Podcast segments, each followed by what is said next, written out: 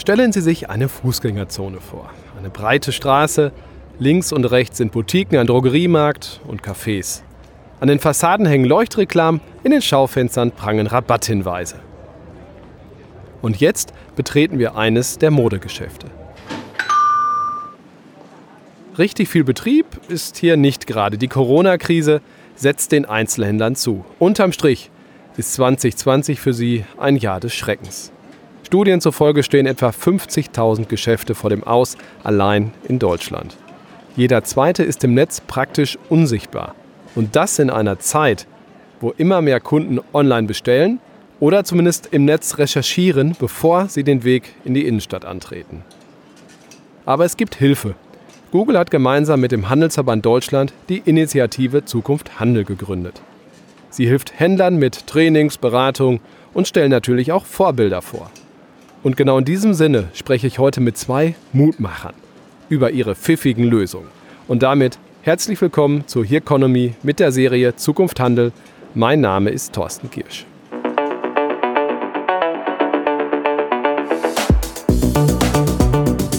Themen im tiefen Rausch. Here Economy, der Podcast, der Wirtschaft hörbar macht. Ich freue mich sehr, heute mit zwei dieser Mutmacher zu sprechen. Starten wir im schönen Allgäu. Zugeschaltet aus seinem Geschäft in Immenstadt ist Tobias Schaber, Geschäftsführer von Schaber Trachtmoden. Schönen guten Tag. Hallo Herr Giersch und vielen Dank für die Einladung.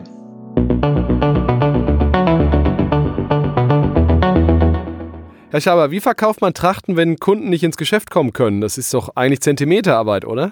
Genau, es ist eine große Herausforderung, da wir wirklich, wie Sie sagen, Zentimeter genau arbeiten und das ähm, im hochwertigen Bekleidungsbereich hier ganz genau auf den Kundenwunsch anpassen müssen natürlich und möchten.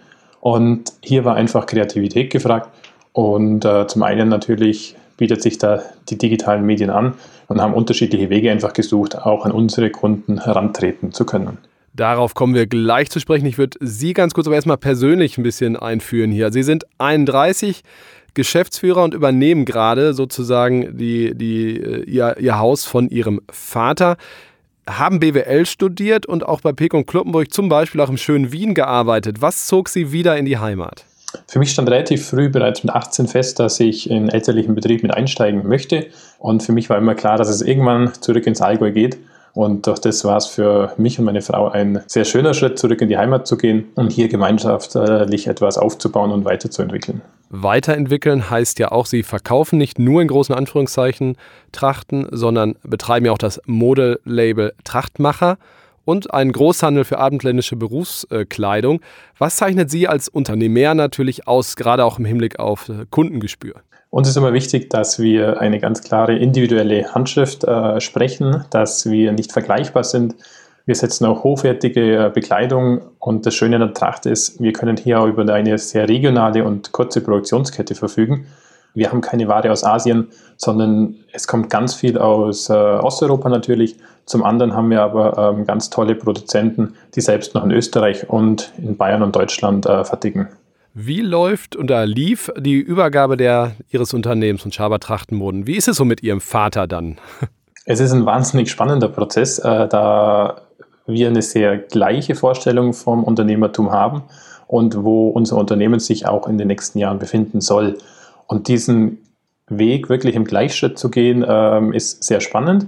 Und toll ist einfach dabei auch festzustellen, dass wir hier selten extrem aneinander ecken. Also ein paar Sachen haben Sie aber schon geändert, oder? Stichwort Digitalisierung? Absolut. Und äh, das ist auch nicht äh, der Anspruch von mir, dass meine Eltern hier bei den digitalen Themen hier ähm, komplett äh, Vorreiter sind, sondern das ist dann schon meine Aufgabe. Aber das Tolle ist einfach, das Verständnis zu bekommen und auch zu realisieren und zu analysieren, was sind denn die digitalen Felder, die für uns Sinn machen können wo auch unsere Kunden äh, sich widerspiegeln. Äh, was haben Sie geändert? Also wie, was bedeutet Digitalisierung für Sie? Äh, Digitalisierung heißt für mich vor allem äh, Digitalisierung von internen Prozessen, wo wir hier ähm, doch teilweise sehr analog noch gearbeitet haben und es auch weiter tun, aber hier Schritt für Schritt ähm, im, auch die Mitarbeiter mitzunehmen und diese äh, Prozesse äh, weiterzuentwickeln. Ich glaube, Sie haben mal gesagt, 80 Prozent des Bauchgefühls Ihres Vaters war richtig, aber äh, Ihre Messung mit den digitalen Tools hat dann doch gezeigt, dass 20 Prozent Luft nach oben war. Stimmt die Legende? Das stimmt, genau. Ähm, das Bauchgefühl aus der Erfahrung heraus war hier sicherlich ähm, sehr oft sehr richtig. Das andere ist einfach, ähm, die Kunden sind heute fast ausschließlich digital unterwegs. Wir waren sehr printlastig in der Werbung, was wir auch hier ähm, angepasst haben. Wir bauen gerade bis zum Ende des Jahres einen Online-Shop für unser B2B-Geschäft auf und ähm, sind eine Einführung von einem Projektmanagement-Tool, wo wir einfach hier intern weg vom Papier hin zu äh, möglichst hoher Transparenz und das Ganze eben schneller und digitaler dann abbilden möchten. Wie haben Sie die Mitarbeiter mitgenommen in den vergangenen Monaten und Jahren? Wie gesagt, auch gerade interne Prozesse viel verändert. Das, finden das dann immer sofort alle gut oder wie, wie nehmen Sie die Kolleginnen und Kollegen mit? Es betrifft ja nicht alle Abteilungen gleich, aber natürlich äh, bespreche ich mich äh, zu Beginn mit den Abteilungsleitern, gehe den Weg voran und dann brechen wir das Ganze runter auf äh, kleine Steps und gehen das dann äh, gemeinsam. Sie haben eben wunderbar beschrieben, wie Sie mit internen Prozessen Digitalisierung nutzen. Wie ist es auch im Umgang mit den Kunden? Also wie treten Sie digital mit Kunden in Kontakt? Genau, also ähm, da ist es jetzt äh, für dieses Jahr das Projekt, dass wir ähm, auch Google Ads im Endeffekt äh, schalten. Also wir ähm, setzen nicht mehr nur auf klassische Printwerbung, sondern versuchen auch hier online für gewisse Themen den dementsprechend äh, den Kunden abzufangen, wo er teilweise noch gar nicht weiß, dass es uns gab oder dass er zu uns wollte. Wie wichtig ist es, gefunden zu werden, auch wirklich physisch gefunden zu werden mit, keine Ahnung, Google Maps oder äh, anderen äh, Tools, die es da gibt? Ist für uns sehr wichtig, gerade weil wir Anlassbekleidung verkaufen. Wenn ich jetzt einfach über den Einzelhandel spreche, hier haben wir ein sehr hohes Einzugsgebiet, was im Endeffekt jetzt nicht nur das Allgäu ist, sondern der schwäbische Raum bis Stuttgart ist für uns äh, wahnsinnig wichtig. Und da merken wir seit zwei Jahren, seit wir auch den Content auf der Website wesentlich verbessert haben, das Google-Ranking gestiegen ist, dass wir in der Auffindbarkeit hier ähm, wesentlich äh, davon profitieren. Ich habe auch gelesen, Sie haben einen Newsletter mit der gigantischen Öffnungsrate von knapp 50 Prozent. Was haben Sie da gemacht? Ähm, wir profitieren, glaube ich, einfach von einem sehr emotionalen Produkt, äh, wo unsere Kunden ganz gezielt sich für einen Newsletter entscheiden, der nicht täglich kommt. Ähm, unser Anspruch ist aber, dass er auf jeden Fall einmal im Monat äh, rausgeht. Durch das, dass wir keinen Online-Shop haben, können wir ihn leider nicht optimal tracken und äh, rückverfolgen. Aber gerade der letzte Newsletter ähm, waren eben auch wieder die 44 Prozent, wo wir wirklich eine Aktion für unsere Stammkunden geschaltet haben mit klaren Vorteilen und es ist schön, dann auch auf der Fläche zu sehen, dass die Kunden zurückkommen und sagen, hey, vielen Dank dafür und hier würde ich gern das und das einlösen. Was sind sonst Ihre, Ihre nächsten Schritte für auch 2021 vielleicht? Äh, zum Frühjahr möchten wir die Warenwirtschaft im Endeffekt dann äh, noch erneuern, weil wir hier zum einen von äh, den Updates herkommen und zum anderen von den Auswertungen, von den Möglichkeiten, von den Bestellprozessen, sind wir hier aktuell einfach äh, noch nicht dort, wo wir uns dementsprechend Arbeit dann auch äh, ersparen würden. Zum Abschluss kann ich Ihnen eine Frage, glaube ich, nicht ganz ersparen. Wie, wie geht es Ihnen im Corona-Jahr? Wie sind Sie durch diese letzten Monate gekommen? Die Trachtenbranche ist sicherlich eine, die wahnsinnig stark davon betroffen ist, wobei wir hier wahnsinnig froh über doch einen sehr tollen und guten Tourismus im Allgäu sind, wovon wir profitieren. Und auch der Einheimische bei uns, äh, er trägt es nicht täglich, aber er trägt es gern. Und alles, was alltagstauglich ist, hat gut funktioniert. Das Dirndl und die Lederhose sind dies Jahr etwas ruhiger, aber wir schauen vorsichtig optimistisch ins Frühjahr und äh, gehen einfach von eineinhalb Monaten mehr Verkaufszeit aus nächstes Jahr, da wir nicht mit dem Lockdown planen oder zumindest hoffen. Dann drücke ich Ihnen und uns da die Daumen und sind wir optimistisch, dass es nicht zu einem kompletten Lockdown kommt und dass es auch 2021 wieder ein Oktoberfest zum Beispiel gibt. Ich danke Ihnen äh, vielmals, Herr Schaber, äh, für die spannenden Einblicke in, in Ihre Unternehmenswelt. Ja, vielen Dank, Herr Girsch, und alles Gute. Wir bleiben im Süden Deutschlands, wechseln aber das Bundesland Richtung Baden-Württemberg. Kalf ist nicht nur berühmt als Geburtsstadt vom Literaturnobelpreisträger Hermann Hesse, sondern auch für das Unternehmen von Wolfgang Kömpf. Ich grüße Sie, Herr Kömpf. Guten Tag, Herr Kirsch. Herr Kömpf, äh, womit verdient Ihr Unternehmen und Sie damit auch Geld? Das ist ja doch ein etwas breiterer Kasten. Korrekt. Wir stammen aus dem traditionellen Baustoffhandel, also Bausteine, Erde, Sand, Zement, diese harten Baustoffe, haben dann später auch einen Baumarkt dazu gegründet mit den klassischen Innenausbauprodukten wie Tapeten, Farben, Vorhänge, Gardinen, Grills und so weiter und sind heute auch noch im Bereich Online tätig Und seit 1990 betreiben wir auch einen, ein Entsorgungsunternehmen, einen Containerdienst, der ist aus dem klassischen Baustoffhandel heraus entstanden. So, nun müssen Sie im Internet natürlich erstmal gefunden werden. Wie erreichen Sie das? Wir schalten natürlich AdWords. Wir legen sehr viel Wert auf SEO. Wir bemühen uns extrem um Blogs, Texte, Tipps und Tricks, dass wir unseren Kunden umfassende Informationen bieten, sowohl über grundsätzliche Themen zum jeweiligen Spezialgebiet, als auch die Produktdetailseiten, dass wir dort sehr, sehr viel Information bieten. Wir haben über 100 eigene Videos gedreht, neben den Videos der Hersteller, die wir natürlich auch einbinden, aber auch unsere eigenen Videos, die wir mit unseren Fachleuten drehen und wir legen sehr viel Wert darauf, dass wir Produktmanager haben, auch Vertriebsmitarbeiter, die sich ganz speziell in diesem Bereich auskennen und gut auskennen und auch für unsere Kunden adäquate Ansprechpartner darstellen. Also Ihre Homepages sind, ich muss ja im kleinen Plural sprechen, sind also nicht reine Verkaufsorgien, sondern Sie bieten wirklich Content, Sie bieten wirklich äh, ja, Ratgeber an. Korrekt, das ist uns sehr, sehr wichtig und deshalb glauben wir, dass das eben ein Erfolgsmerkmal von unseren Shops ist also die innerliche Ebene. Technologisch gehört ja nun auch einiges dazu. Wie haben Sie denn damals angefangen, im, im Internet richtig ja, äh, auffindbar zu werden? Was waren so die ersten Schritte, wenn Sie sich erinnern? Die allerersten Schritte waren klassische AdWords, Produkte mit Arbeitskleidung haben wir begonnen, Produkte in die Shops zu stellen. Und dann haben wir uns im zweiten Jahr entschlossen, auch Teichtechnik anzubieten. Dann hat meine Frau gesagt, wir bieten das aber nur an, wenn wir uns auskennen. Meine Frau und ich haben das damals wir gemeinsam gemacht, alleine neben unseren bisherigen Tätigkeiten. Und dann haben wir extra einen Teich angelegt, um zu verstehen, wie Teichfreunde ticken. Und das hat uns sehr, sehr viel geholfen, um eben ganz speziell für Teichkunden ein kompetenter Partner zu sein. Wie haben Ihre Mitarbeiter das äh, ja, mitgemacht und aufgenommen?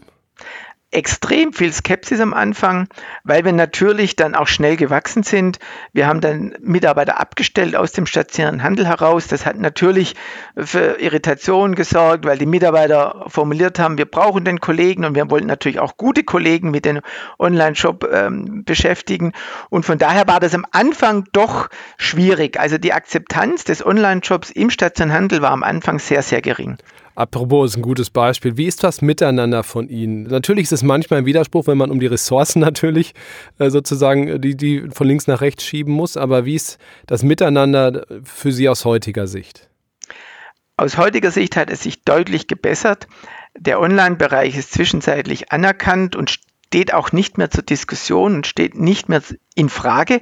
Das war am Anfang anders. Die ersten Jahre wurde der Online-Bereich sehr kritisch beäugt, weil er zunächst Ressourcen gekostet hat, weil es Geld gekostet hat, weil wir am Anfang sehr viel investiert haben und kein Geld verdient haben damit. Also können Sie auch verstehen, dass, was ich eben in der Anmoderation gesagt habe, viele natürlich noch ein bisschen den digitalen Wandel, ja, verschlafen haben, ist ein böses Wort, aber wir meinen damit natürlich auch vielleicht das Wissen nicht hatten oder die Ressourcen nicht hatten. Ähm, Sie sind froh, dass Sie sie damals hatten und rechtzeitig die Entscheidung getroffen haben, um jetzt auch Corona-fit zu sein, nenne ich das mal. Ja, wir sind sehr froh. Also der Onlinehandel ist heute für uns ein ganz wichtiges Standbein. Wir verdienen dort auch Geld und wir sind sehr, sehr froh, dass wir das gemacht haben und machen. Und wir haben jetzt auch in diesem Jahr gemerkt, dass natürlich der Onlinehandel deutlich stärker gewachsen ist und mehr Zuspruch bei den Kunden gefunden hat als im stationären Handel. Ähm, jetzt ist der, der Digitalbereich vielleicht ja auch für zwei Dinge gut. Zum einen natürlich dort direkt Geschäft zu machen, aber vielleicht auch die Menschen zu ihnen in den stationären Handel reinzuholen. Also es ist eindeutig so, bei uns zumindest noch ist sehr stark der stationäre Kunde eher der wirklich ähm, ich sage es mal, sich oberflächlich informiert und dann in, in, in wirklichen Handel kommt, in stationären Handel und dort kauft. Und wir erleben, dass der Online-Kunde eher also wirklich tatsächlich online beschaffen will und den ganzen Prozess online äh, abwickelt. Also das ist sicherlich auf dem Land noch anders als in der Stadt. Von daher sind wir da sicherlich nicht typisch. Kalf, Sie haben es angesprochen, ist ein kleines Städtchen mit 20.000 Einwohnern und von daher äh, ticken da die Uhren sicherlich noch anders als in Berlin. Genau, in Städten, wo natürlich schon äh, der Innenstadtverkehr nochmal ein ganz anderer ist, da, da spielt der Punkt eine größere Rolle. Aber so wie ich Sie jetzt einschätze, haben Sie ja noch Pläne, oder? Wie geht es bei Ihnen weiter? Was sind so die nächsten Ziele? Aus den Erfolgen der letzten Jahre haben wir die Motivation gewonnen, äh, noch mehr zu wachsen. Wir wollen noch weitere Sortimente aufnehmen, auch weitere Shops. Wir merken, dass wir am bestehenden Standort zu wenig Hallenfläche haben, zu wenig äh, auch Fläche, Bürofläche und von daher überlegen wir, wie wir am bestehenden Standort vielleicht vergrößern können oder alternativ auch in einen anderen Standort wechseln und wir haben uns intern schon noch das ein oder andere ehrgeizige Ziel gesetzt. Das klingt gut, aber vielleicht zum Abschluss noch eine kleine Bitte. Wenn Sie einem Händler, natürlich kein Wettbewerber, einem Händler aus einer anderen Branche einen Tipp geben würden, äh, was er mitbringen soll, um die, in die digitale Zukunft dafür gerüstet zu sein, was, was wäre das? Was sind so Ihr, Ihr wichtiges Learning der letzten Jahre gewesen? Eine junge, dynamische Kultur. Ich glaube, Onlinehandel und stationärer Handel haben eine andere Kultur. Ressourcen bereitstellen für den digitalen Wandel, also nicht nur im Bereich Online-Jobs, sondern auch Prozesse intern zu verbessern, Lieferantenkommunikation verbessern, Kundenkommunikation verbessern, also nicht nur klassischer Online-Job. Ich denke, das wären die wichtigsten Punkte und akzeptieren, dass im Online-Bereich man sehr schnell sein muss, sehr dynamisch sein muss und es eine andere Art von Mitarbeitern erfordert als im klassischen stationären Handel. Ein schönes Schlusswort, Herr Kömp. Ich danke Ihnen vielmals für den Parforce-Ritt durch, durch Ihre Unternehmensgeschichte und das, was Sie mit der Digitalisierung erreicht haben. Hut ab davor und ich würde sagen, bis zum nächsten Mal. Ich bedanke mich auch bei Ihnen. Herzlichen Dank, Herr Gösch. Das waren zwei Beispiele, die Mut machen. Ich hoffe, es hat Ihnen gefallen, liebe Hörer. Bald gibt es Teil 3 dieser Serie über die Zukunft des Handels. Seien Sie wieder dabei, hier bei The Economy. Tschüss. The Economy, der Themenpodcast der Solutions bei Handelsblatt. Überall, wo es Podcasts gibt.